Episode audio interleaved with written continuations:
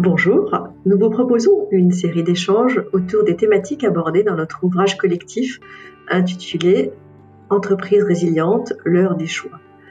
Cet ouvrage réunit les points de vue de près de 40 dirigeants au sujet de la gouvernance des entreprises comme facteur de résilience. Il vient clore le troisième cycle du think tank Confiance et Gouvernance. L'heure est au choix et nous vous invitons à participer à ces réflexions. Aujourd'hui, nous traitons de la question de la re-régionalisation de l'économie avec François Miralier. Bonne écoute.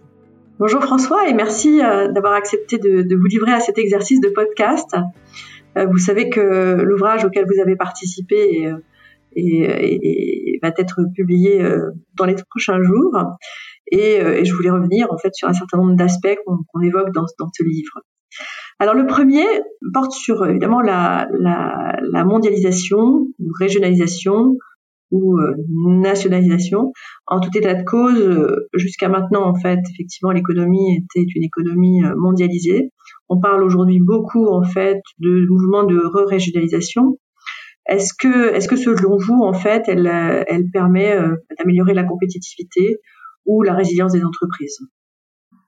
Très bonne question. Effectivement, euh, un, des grands vecteurs, un des grands moteurs de la, mondialisation, c'était évidemment la, compétitivité euh, coût, en fait.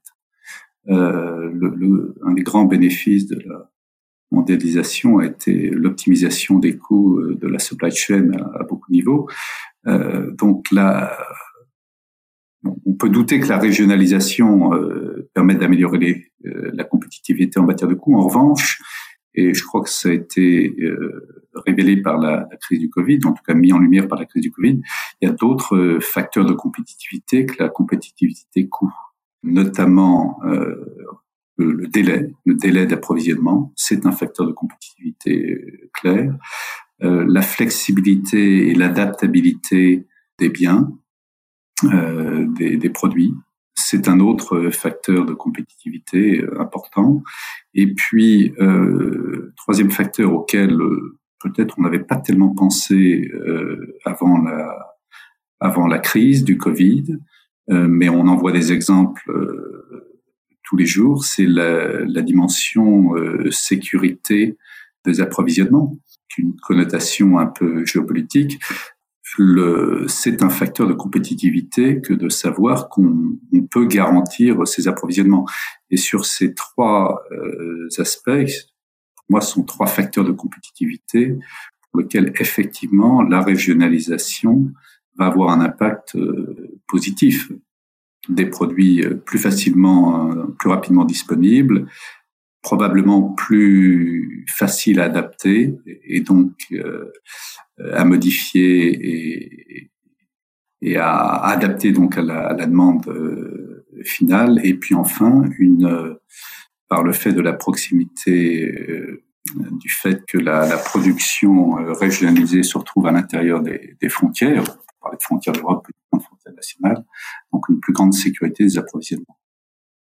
Est-ce que c'est un mouvement que vous observez déjà depuis, euh, je dirais, la, tour de contrôle WFS Alors, pas, je dirais pas encore. Euh, WFS c'est un petit peu une tour de contrôle dans le sens où nous sommes le, leader mondial du, du handling du, fret aérien.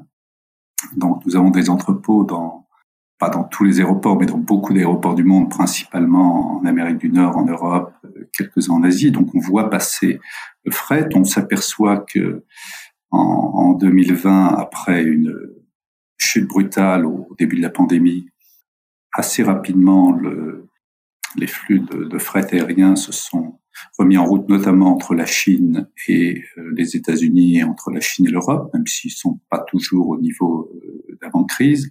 Donc on voit encore des flux importants qui sont des flux euh, transcontinentaux, mais on voit aussi beaucoup de, de nouveaux flux qui apparaissent, qui sont liés à l'accélération euh, du e-commerce et qui là sont des flux euh, euh intra euh, intra-régionaux, en tout cas intra-européens ou intra-nord-américains et qui se qui se développent.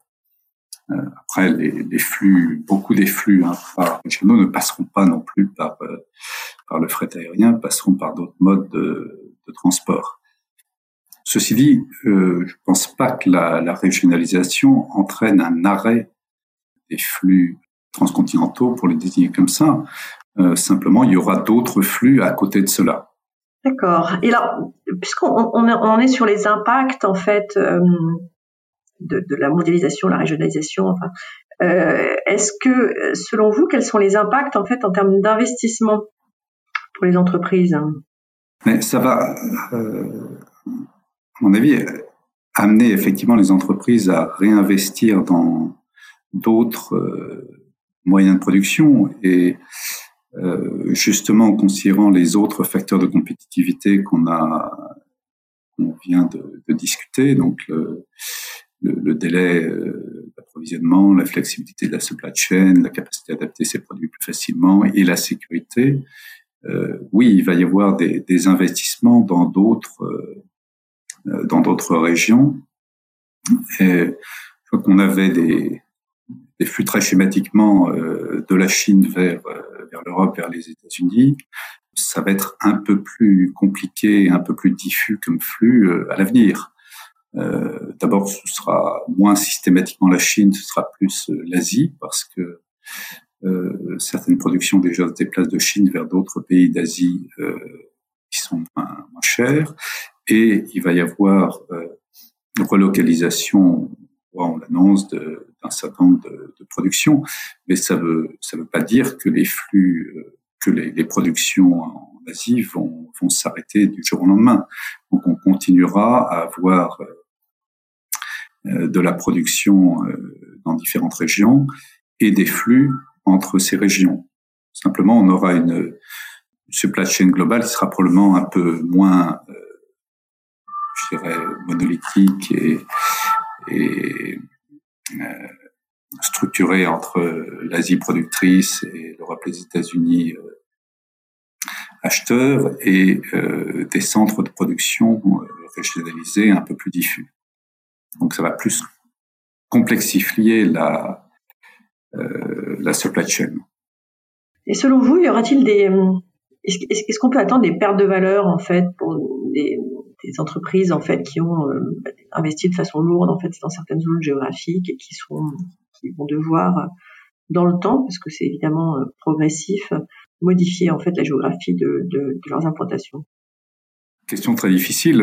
Oui, c'est possible que est possible que certains qui aient trop misé sur la production dans une région unique soient moins à l'aise pour redéfinir leur supply chain, euh, ré, réinventer des sites industriels euh, à d'autres à d'autres endroits. Si le savoir-faire a été, a été perdu, ce sera sera plus compliqué pour pour cela. Est-ce qu'il y aura des, des pertes de valeur complètes, des, des write-offs à faire sur des, des, actifs qui soient matériels ou immatériels? Euh, Peut-être aussi, mais question très difficile, je dire. Mais merci François pour euh, pour ces réponses. Alors là, le, le, on a initié un, pour ces pour ces podcasts euh, une, pratique autour d'une dernière question. Alors, euh, ça fait un an en fait aujourd'hui que, que nous vivons euh, cette, cette pandémie mondiale, qui a évidemment des conséquences négatives qu'on connaît et qu'on peut citer, mais je pense qu'il y a également des conséquences positives à cette crise et, euh, est-ce que vous avez un exemple en fait de conséquences positives euh, que vous voudriez citer pour, euh, pour terminer ce, podcast? Je crois que la, crise du Covid, c'était un stress test, pour employer le terme qui est utilisé pour dans le domaine bancaire. C'est un stress test pour un très grand nombre d'organisations. Alors, Malheureusement, certaines euh, s'en sortent pas, pas forcément, pas du tout d'ailleurs, euh, parce qu'elles sont mal gérées, mais quand euh, votre business model est fondé sur le, déplacement de personnes ou le rassemblement de personnes, comme dans l'événementiel, le, le tourisme, vous pouvez pas échapper à des conséquences dramatiques.